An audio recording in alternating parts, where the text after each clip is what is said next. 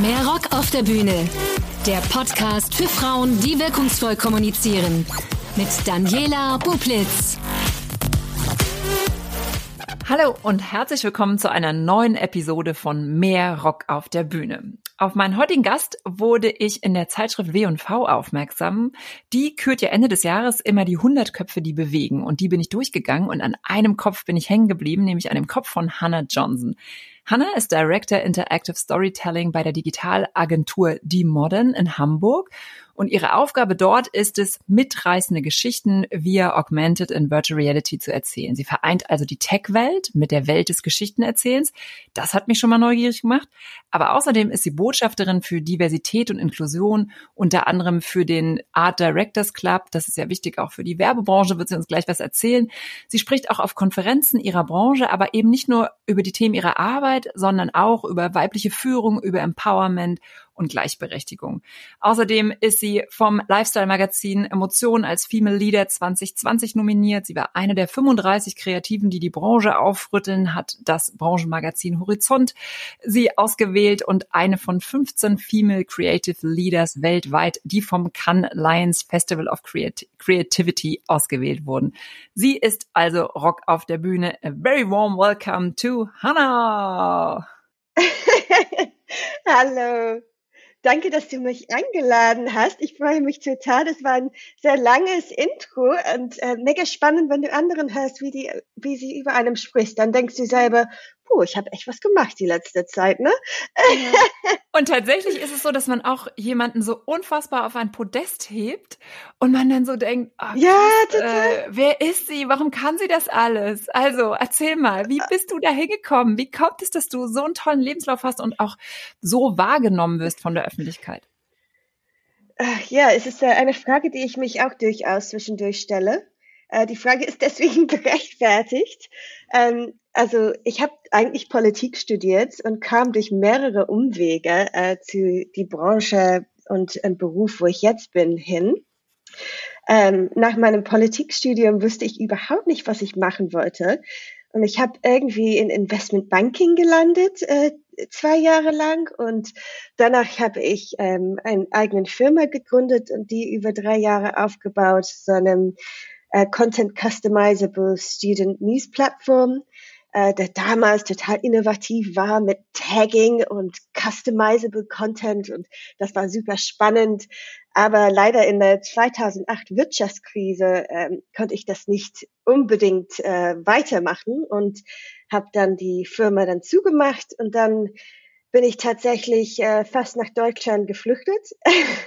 ich wollte eigentlich zu der Zeit nur eine kleine Karrierepause ähm, und habe äh, überlegt, ähm, ich muss jetzt in mich gehen und überlege, was ich machen möchte. Und dann habe ich hier wieder ähm, einen Deutschkurs angefangen, habe aber, glaube ich, eineinhalb Monate ausgehalten von dem Deutschkurs, ohne dass ich die Finger wieder gejuckt haben und ich musste wieder was machen. Und dann habe ich tatsächlich bei TBWA The, Dis The Disruption Consultancy, eine Brand Consulting Unit beworben und äh, da in das Brand Consulting Team als Trainee wieder angefangen, also wieder von ganz nach vorne.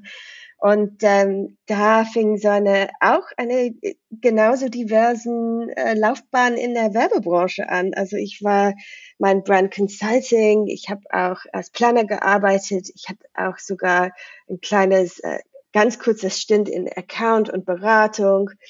Ähm, und am Ende bin ich tatsächlich ähm, in der Kreation gelandet, weil ich dachte, da ist sozusagen für mich der Part, die ich meistens am meisten inspirierend finde und habe da bei diversen Agenturen gearbeitet wie äh, Ligas Delaney und ähm, La Red und jetzt bei äh, Demodern, wo ich jetzt bin. Und am Anfang ganz klassische Werbekampagnen und dann habe ich halt ein bisschen entdeckt meine Leidenschaft für digital. Vielleicht kommt es auch, dass ich her, dass ich dieses äh, Student News Plattform gegründet habe und tatsächlich über die Zeit immer digitaler geworden und immer so eine Leidenschaft über diese neuen Technologie entwickeln, wie äh, AR, VR, wie du erwähnt hast, aber auch ähm, etwas komplizierteren Webprojekte. Und ähm, für mich ist es auch wahnsinnig spannend zu sehen, wie äh, Storytelling, die man halt aus äh, Fernsehserien und deine Lieblingsfernsehserien und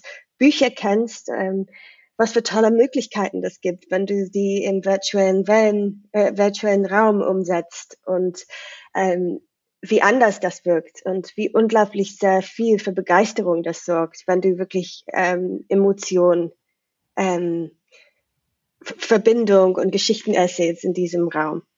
Mhm.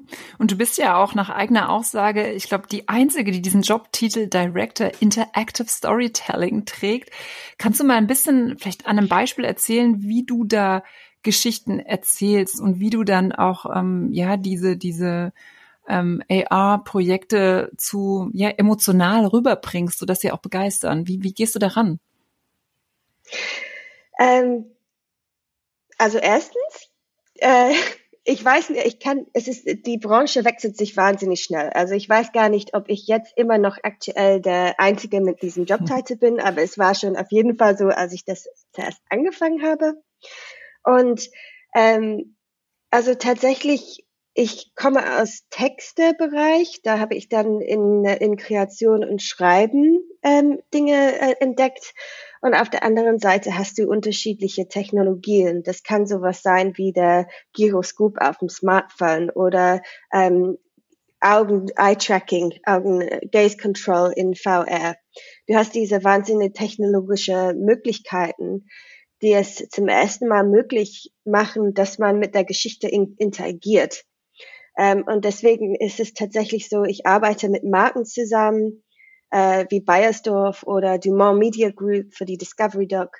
Ähm, und da wird ein Thema oder einen, einem Problem zugeworfen und ähm, dann ist es sozusagen meine Aufgabe zu überlegen, wie kann das wirklich spannend erzählt werden. Und da ähm, kannst du genau gut, so gut Learnings von Computerspiele rausziehen, weil die sind sozusagen die Königsdisziplin von interaktives Storytelling, wo du wirklich als Charakter immersiv mit der Umgebung interagieren kannst. Aber du kannst genauso gut ähm, als Literaturinspiration bringen. Also ich habe äh, letztens ein Briefing gehabt, wo wir einen Arcade-Game entwickeln wollten für eine Kunde. Und da habe ich äh, überlegt, den, den Format oder die Konvention zu springen, indem ich äh, zwischen jedem Level kleine Gedichte geschrieben habe. Ne? Die Gedichte haben dann in die verschiedenen Levels äh, eingeleitet. Und das macht es so spannend, dass du ähm, von ganz klassischen Bücher oder Illustrationen bis hin zu die neuesten Technologien alles kombinieren kannst, damit die Geschichten immersiv sind. Mhm. Und wo holst du deine Inspiration her? Auch ganz viel von Netflix-Serien, ähm, Bücher, die ich lese und äh, tatsächlich Computerspiele. Also zum Beispiel eine der inspirierendsten Erlebnisse, die ich gemacht habe, äh, war Half-Life und das ist ein VR-Computer-Game, ähm, wo du wirklich super immersiv äh, die ganzen Erlebnisse äh, mhm. nachverfolgen kannst.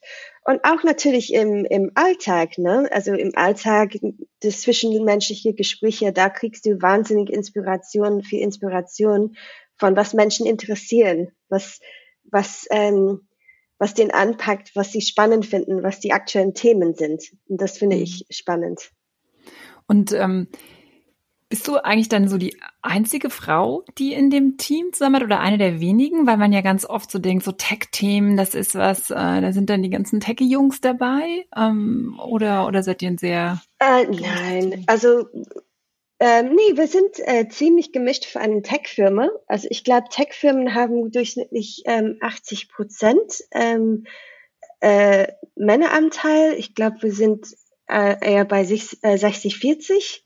Ähm, ich weiß gar nicht, ob die Fakten komplett frisch sind, ähm, aber äh, das gleicht sich ziemlich gut aus, weil wir haben äh, Frauen in bestimmte anderen Rollen und ähm, tatsächlich bleibt es nach wie vor schwierig, pro, äh, so Programmiererinnen zu finden in, ähm, in dieser Branche. Aber zum Beispiel, Beispiel User Experience Designer und äh, Beratung und äh, solche, ähm, also es gleicht sich alles aus. Mhm. Jetzt wollen wir heute darüber reden, ähm, auf welchen Bühnen du so gestanden hast und vor allen Dingen, was du auch für Tipps mitgeben kannst für die für die Hörerin. ich habe ja eben gesagt, dass du auf vielen Konferenzen gesprochen hast. Du warst auch, äh, ich glaube, im Vorsitzende von den Women in Tech, ne, in Amsterdam.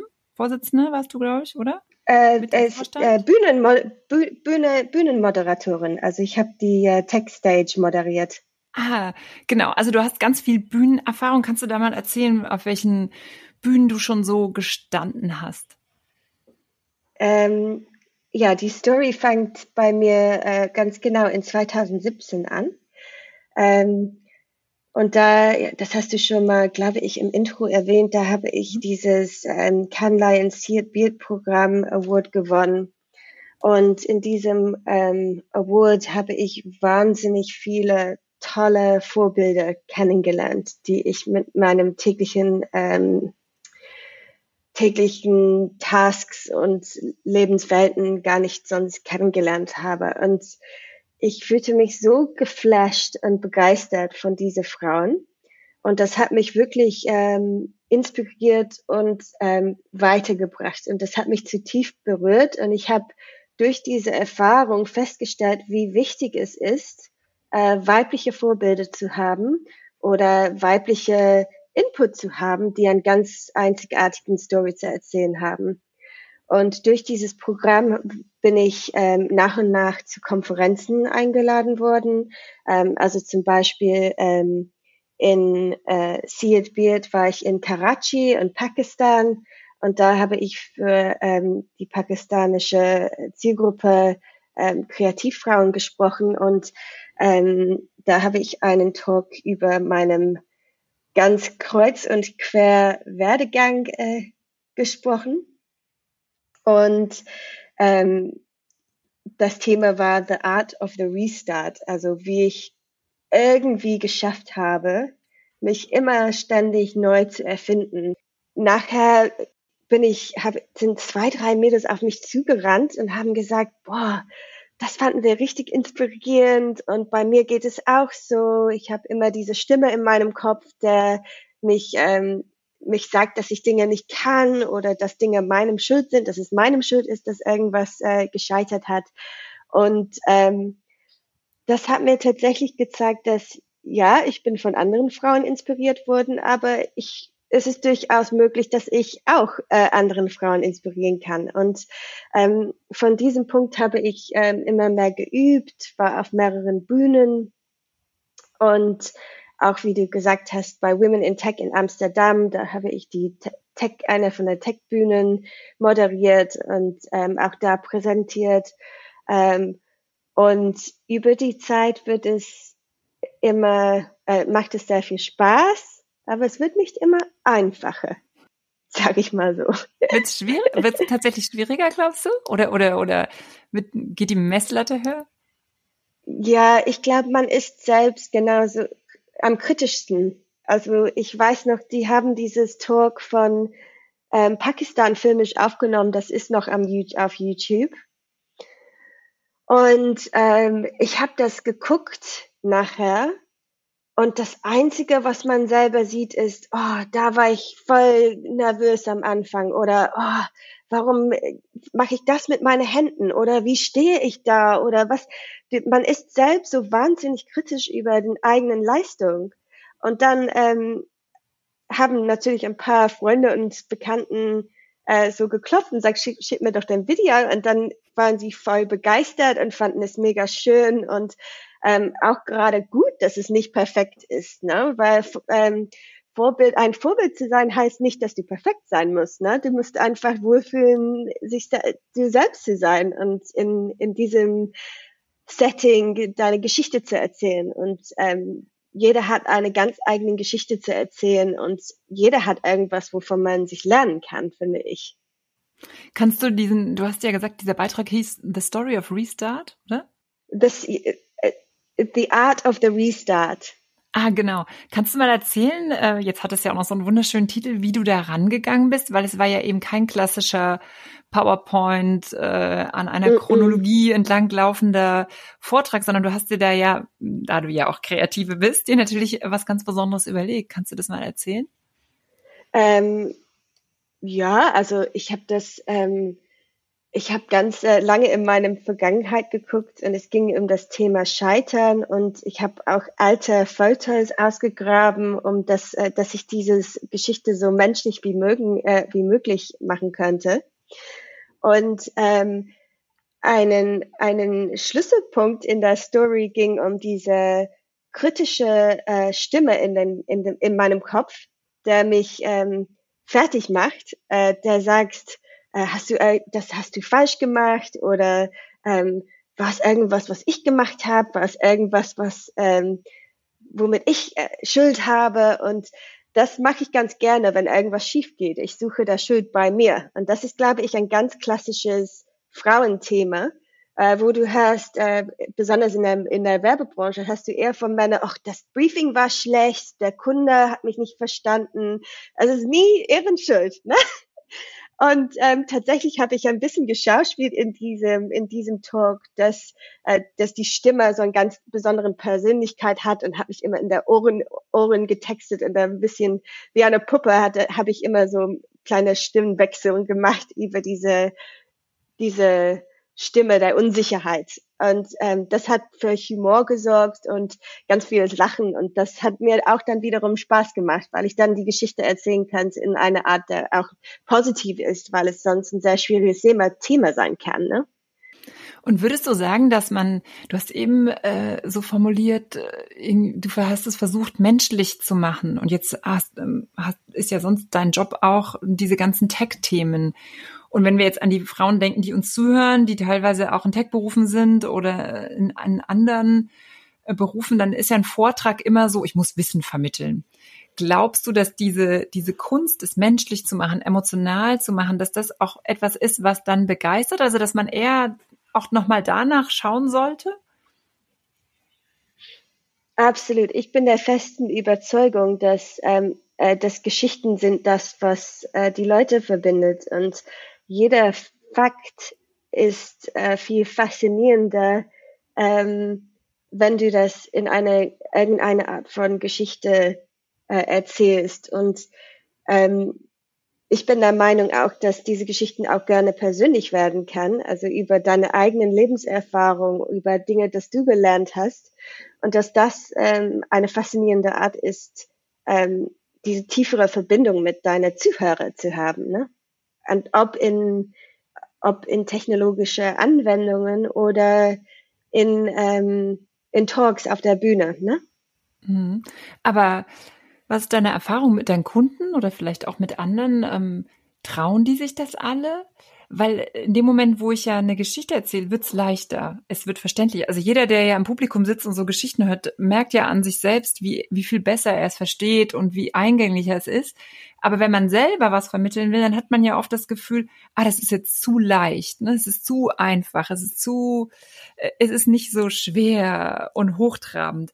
Hast du da vielleicht auch einen yeah. Tipp, wie man sich dann auch zutraut und, und, und lieber sagt, na mach's doch lieber lieber leichter, weil ist eh besser. Ähm, ja, ich, ich glaube, es hängt vom Setting. Ne? Also wenn du einen Kundentermin hast, dann ähm, braucht man die ein oder andere Fakten, zu, um deine Argumente zu unterstreichen. Aber ich bin eher ein großer Fan davon, dass man eine Geschichte vorher überlegt und dann kann man Fakten finden, die deine Geschichte unterstützen. Weil wenn du äh, fangst, wenn du mit Fakten anfängst, dann bist du schnell in eine Datenwüste. Du, was, du hast äh, da Fakten, die vielleicht sogar sich widersprechen oder Fakten, wo du nicht, äh, das einfach zu viel Granularität. Und dann fehlt dann diese große Vision. Und ich finde, wenn du mit dieser Vision anfängst und deine Meinung anfängst, dann ist es viel leichter, dieses, diese Fakten in so eine Geschichte zu stricken. Ne? Mhm. Jetzt klingt das bei dir auch wieder so leicht. Und es ist ja auch äh, was, was man so. Ist es aber nicht. Ja, eben, das wollte, darauf wollte ich nämlich gerade hinauf, dass man auch so denkt, ach, Kreativität. Da hat die Hanna doch wahrscheinlich gesessen und dann ist es ihr gerade so eingefallen. Also äh, da auch nochmal, da auch, auch um, um quasi auch so ein bisschen eine Lanze zu brechen für die Kreativen. Ähm, was ist das für eine Arbeit? Äh, wie, du hast eben auch so von Vision, ich meine, das ist ja eigentlich das Höchste, ne? dass ich so eine Vision bilde, dass das irgendwann nur noch eine Botschaft aus drei Worten ist. Das ist ja eine wirkliche Kunst. Hast du da vielleicht auch nochmal Empfehlungen, wie man so daran geht und dann so eine Essenz findet und eben auch eine gute Idee, ne? Also ich finde, mit anderen Menschen reden ist ein guter Indikator. Also ich finde, weil jeder Mensch hat ähm, ihrem eigenen Lebenswelt und Kenntnisse Und ich äh, gehe in Sparring oft gerne mit meinem Team und sag, hey, meine Theorie ist dies, dies, das. Ähm, wie findest du das? Und dann äh, gehen sie darauf zurück und entweder sagen sie irgendwie, nee, irgendwie finde ich das befremdlich. Aber ich finde, die Welt besteht aus ganz unterschiedlicher Meinungen und ähm, Felden. Und ähm, es tut total gut, darüber offen zu diskutieren und zu kommunizieren. Ne? Mhm. Und äh, um mal bei den Vorträgen noch zu bleiben, ähm, wie ist das so mit dem Aufregung? Also du hast, du hast vorhin gesagt, ach, es wird nicht, wird nicht leichter, aber wie gehst du damit um? Ja, also ich habe noch nicht meinen äh, Traumrezept gefunden. Ich, ich wünsche mir, dass ich das hatte. Also zum Beispiel, ich habe letztens gehört, dass Bob Robbins, ähm, Tony Robbins, sorry, äh, hat ein Trampolin hinter der Bühne äh, macht Trampolinsprünge.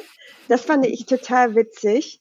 Ähm, ich habe ich hab, äh, Präsen gehabt, wo ich versucht habe, mich äh, hinter Kämmerchen zu schließen. Ich habe ähm, Präsen gehabt, wo ich versuche, eine Runde vorher spazieren zu gehen. Ähm, ich habe Präsen gehabt, wo ich kurz vorher, vorher die Präse fertig schreiben musste. ähm, also ich habe so laute unterschiedliche Einstellungen. Und ich glaube, ich bin immer noch in das Prozess von Trial and Error. Und ich glaube, das ist total normal, ne? weil du bist nicht in jede, bei jedem Speech in der gleichen Gefühlslage. Ne? Also vielleicht in der einen bist du mega relaxed und du brauchst eine andere Art zu vorbereiten mit anderen. Und das ist irgendwas ganz Persönliches. Ne? Ähm, jetzt hast du ganz am Anfang ja erzählt, dass du bei diesem ähm, Female äh, Creative Leaders Programm dabei warst, ne? Von, von dem Cannes Lions Festival.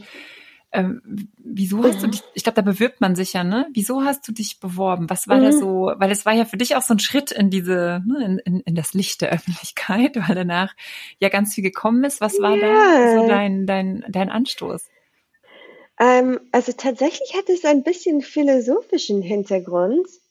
Ähm, bei die Werbebranche ist, also beziehungsweise die ADC-Mitgliedschaft ähm, ist, war längere Zeit sehr männlich dominiert.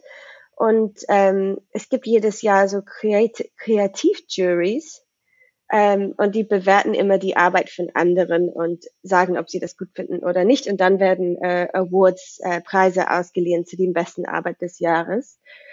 Und ich habe, ich war irgendwann äh, unterwegs und ich habe äh, auf einem Gebäude so eine große Dankesanzeige gesehen.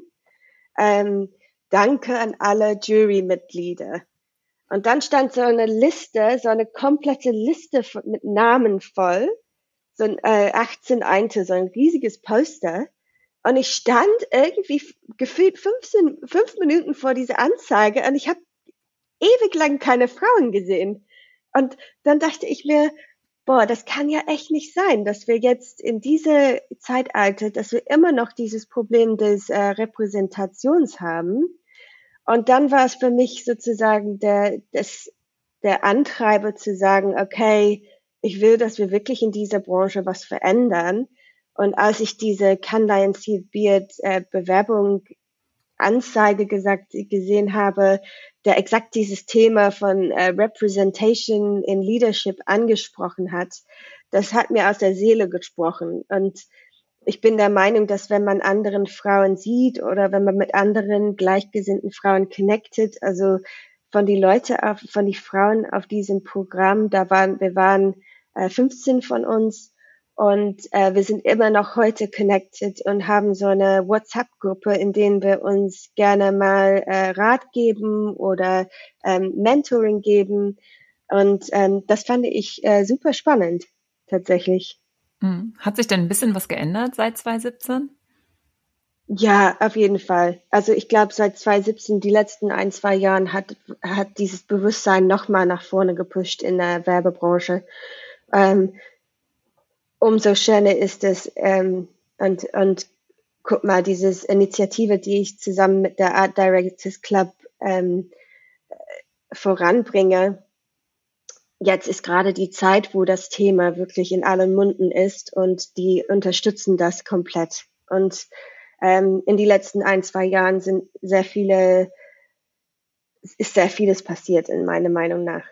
Aber vieles passiert, die Leute wissen, ähm, dass was gemacht werden muss und dass wir dieses Thema rangehen muss. Aber ähm, wir haben immer noch ähm, 12 Prozent weiblichen CDs in Agenturen, Kreativdirektoren. Mhm. Ähm, also die Bewusstsein ist da und das finde ich super, weil das war auch schon vor ein paar Jahren nicht mehr so.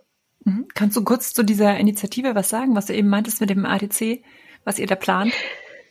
Ja, das ist ein äh, Female Leadership Programm, ähm, wo wir versuchen, ähm, Frauen, die noch nicht Creative Directoren sind oder noch nicht ähm, Executive Kreativdirektoren sind, nochmal den Push zu geben, dass sie sich trauen, in eine Leadership-Position zu gehen.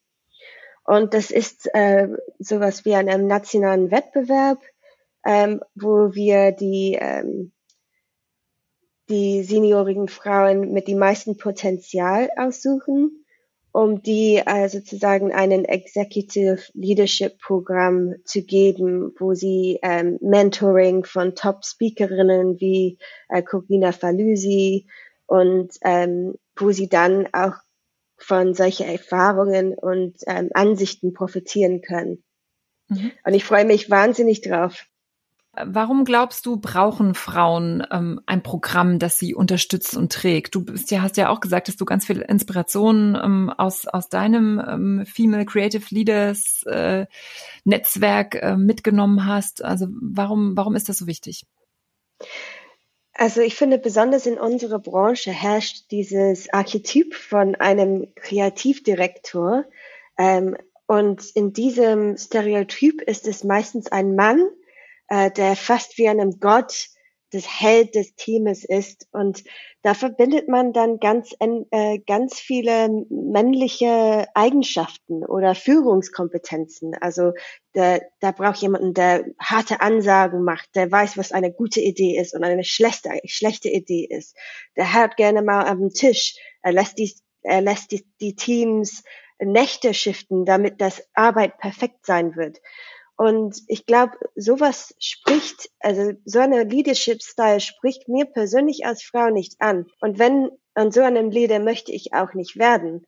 Ähm, und deswegen finde ich, wenn, wenn du nur solche Typen äh, vor dir hast, ähm, müsst auch nicht ein Typ sein. Manche erfolgreiche Frauen haben auch dieses ganz starken, ausgeprägte Art von Führungsstil ähm, auch. Ne?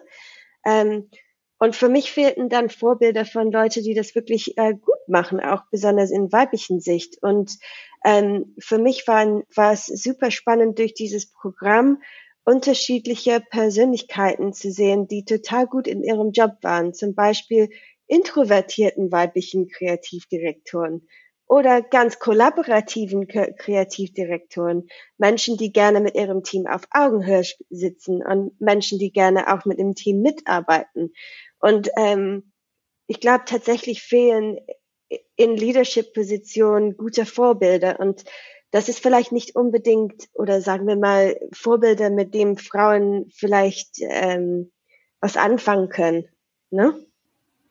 Und ähm, du stehst ja auch für Diversität. Das ist ja dann noch breiter als nur nur in Anführungsstrichen mehr ja. Frauen in der Wärmebranche. Was bedeutet das für dich? Ähm, Diversität oder oder ähm, oder ja, was bedeutet genau was äh, bedeutet für dich ähm, oder wenn wenn du sagst ähm, du du bestehst auch für das Thema Diversität ein was was bedeutet das auch in der Werbebranche und ähm, oder in der in der unter den Kreativen und warum macht das vielleicht auch die Arbeit der Kreativen besser? Ja, tatsächlich ist es statistisch bewiesen, dass äh, Kreativität ähm, erhöht wird, wenn mit diversen Teams. Und Diversität heißt für mich, und das, das, ähm, das klingt eigentlich total selbstverständlich, aber die Mehrheit von Kreativen sind ähm, Middle Class, ich weiß nicht, wie man das auf Deutsch sagt, Mittelschicht, Middle Class, weiße ähm, Männer. Und wenn das alles von dem gleichen Topf und sogar manchmal die gleichen Schulen sind, wo kommt dieses kognitive Diversität, wo kommt die unterschiedliche Denken? Ne? Angespitzt sieht man das in der britischen Politik, wo sogar die ganzen Prime Ministers aus, alle von Eton kommen und im gleichen Kabinett sind alle Freunde von Freunde. Und ähm, das ist für mich nicht, was Diversität ist. Das heißt, es gibt unterschiedliche ähm, Aspekte. So, es gibt ethnischen Diversität, wo es um Herkunft und ähm, ob du in Deutschland geboren warst, hast unterschiedliche, aus unterschiedliche Herkunft der Eltern oder wenn du vielleicht dieses in deinem, du bist der erste Person nach Deutschland zu kommen oder ob du vielleicht türkischen Wurzeln hat. Aber dann hat es auch ähm, Diversität auch was mit dieses Thema Class zu tun auch, ne?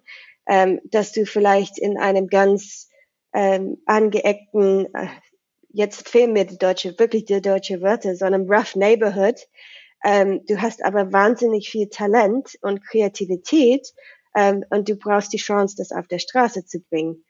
Ähm, und dann gibt's natürlich die äh, weibliche Kreativität, es gibt auch die Diversität, ähm, wenn es um Behinderung kommt.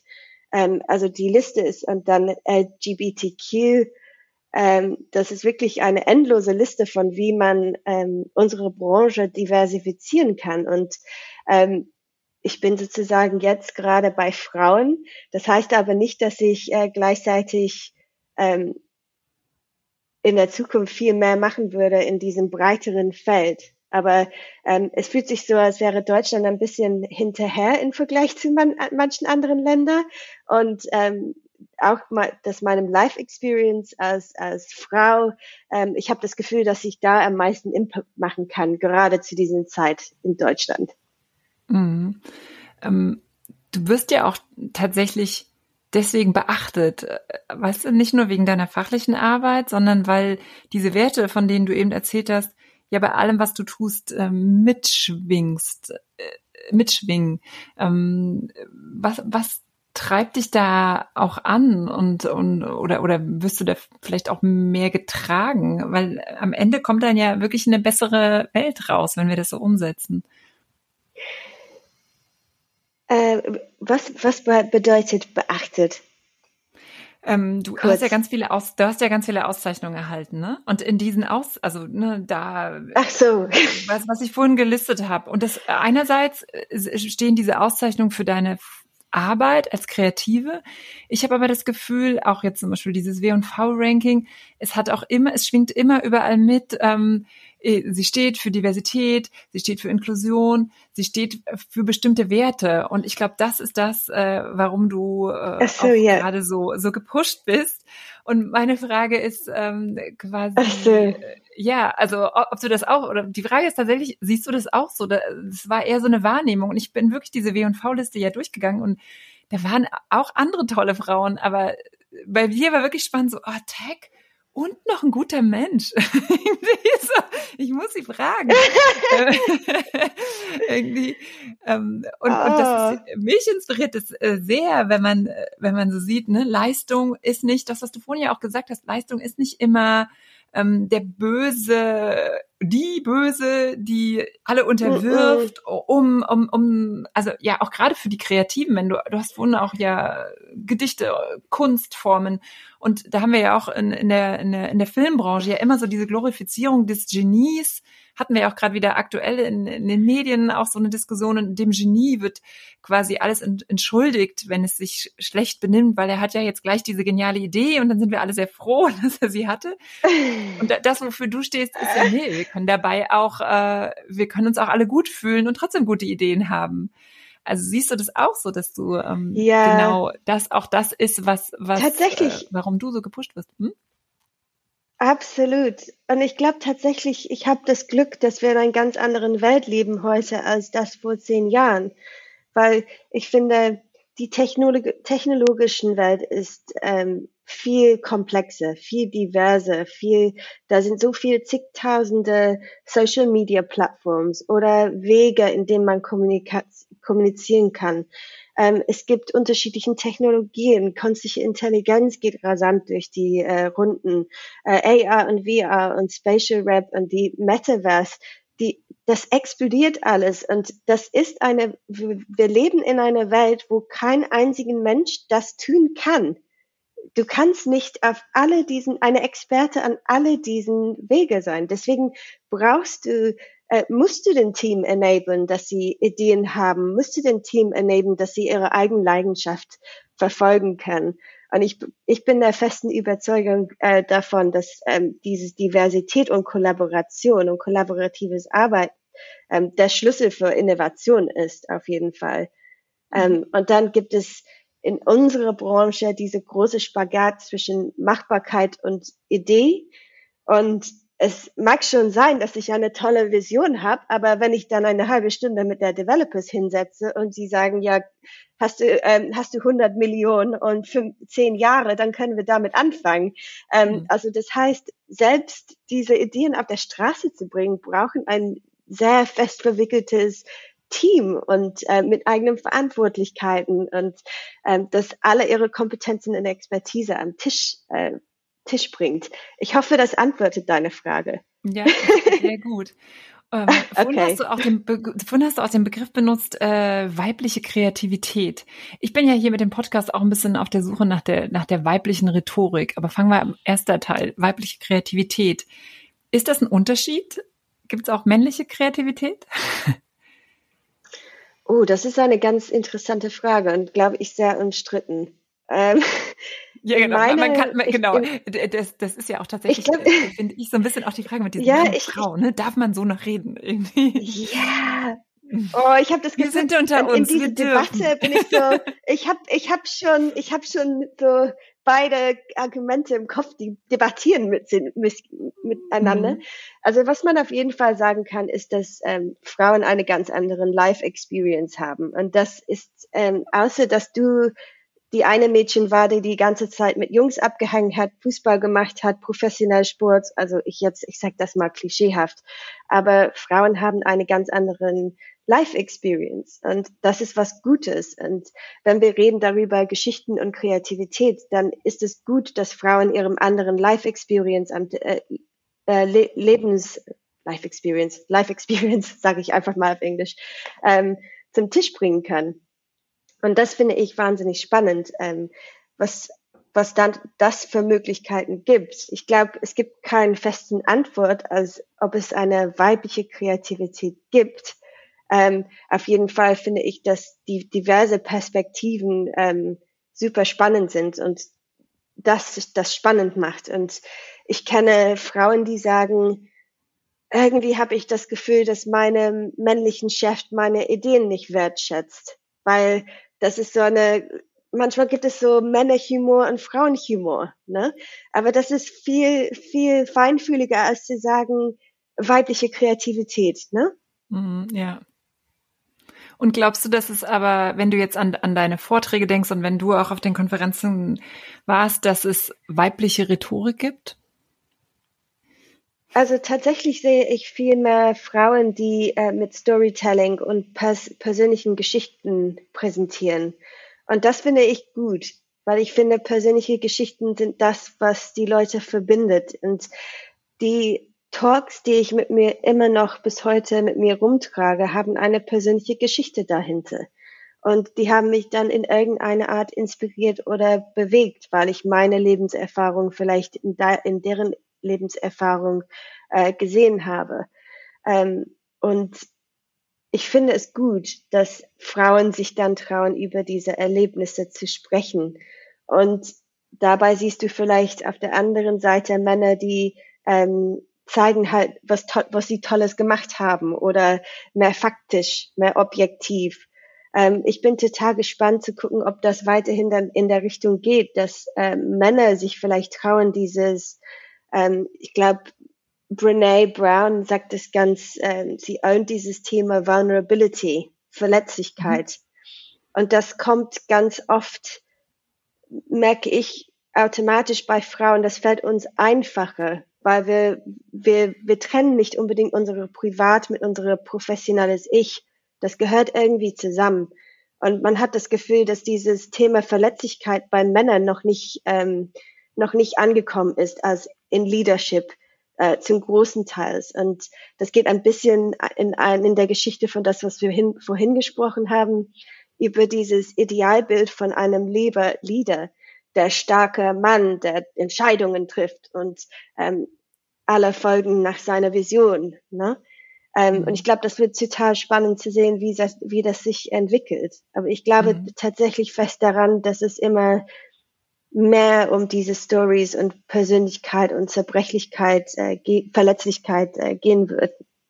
Und ähm, wenn du jetzt auch so an die Konferenzen denkst, an denen du teilgenommen hast und Panels, ähm, war das tatsächlich so, dass viel mehr Männer im Publikum waren und brauchen wir also auch mehr Frauen, die nicht nur auf Konferenzen sprechen, sondern generell auch ihre Standpunkte und Meinungen vertreten?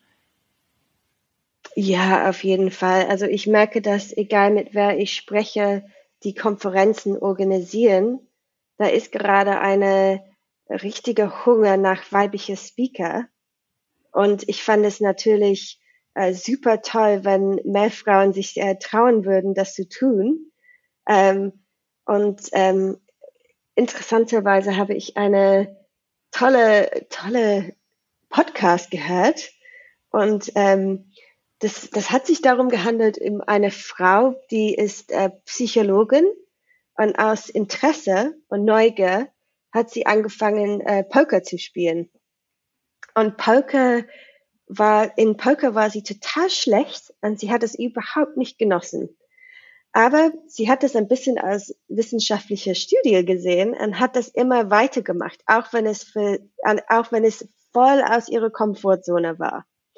Und ähm, so geht's mir ein bisschen auch, weil ich denke, äh, präsentieren und auf der Bühne zu gehen, äh, äh, nimmt mich voll aus meinem Komfortzone. Ich würde nicht sagen, ich bin voll entspannt und relaxed auf der Bühne, aber wenn ich im Flow bin, macht es mir total viel Spaß und dann liebe ich das, wenn Leute nachhinein auf einem zukommen und sagen, hey, das hat mich richtig inspiriert und ähm, ich finde, mich inspiriert es halt, anderen zu inspirieren und das gibt mir dann mehr Energie und viel, um, um weiterzumachen. Und um kurz diese Geschichte um die Psychologin äh, zu Ende zu gehen, tatsächlich ist sie mit jedem Erfolg besser geworden und mit jedem Erfolg hat sie immer mehr Spaß daran gehabt, bis sie am Ende der äh, amerikanische Poker Champion war und jetzt verdient sie ihre meisten Einkommen mit Poker Championships. Und ich habe diese Geschichte geliebt, weil ähm, der Podcast hieß irgendwas wie Why do what you love is not is terrible career advice. Und das, Aha. ja, und ähm, das war von Adam Grant, der Podcast. Das kann ich super, äh, Work Life von Adam Grant, kann ich super gut empfehlen. Ähm, und tatsächlich hat es gesagt, man sollte die Challenges aussuchen, nicht aufgrund, dass du sie liebst, sondern du siehst eine gewisse Faszination drin. Und je mehr dieses was diese psychische Hürde ist, den du überwinden möchtest, je mehr das da ist, desto größer am Ende die, ähm, die Freude ist am Ende.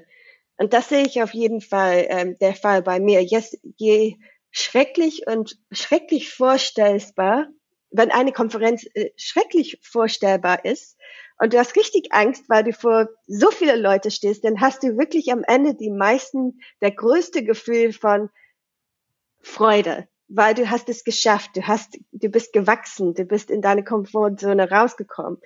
Und das finde ich wahnsinnig spannend.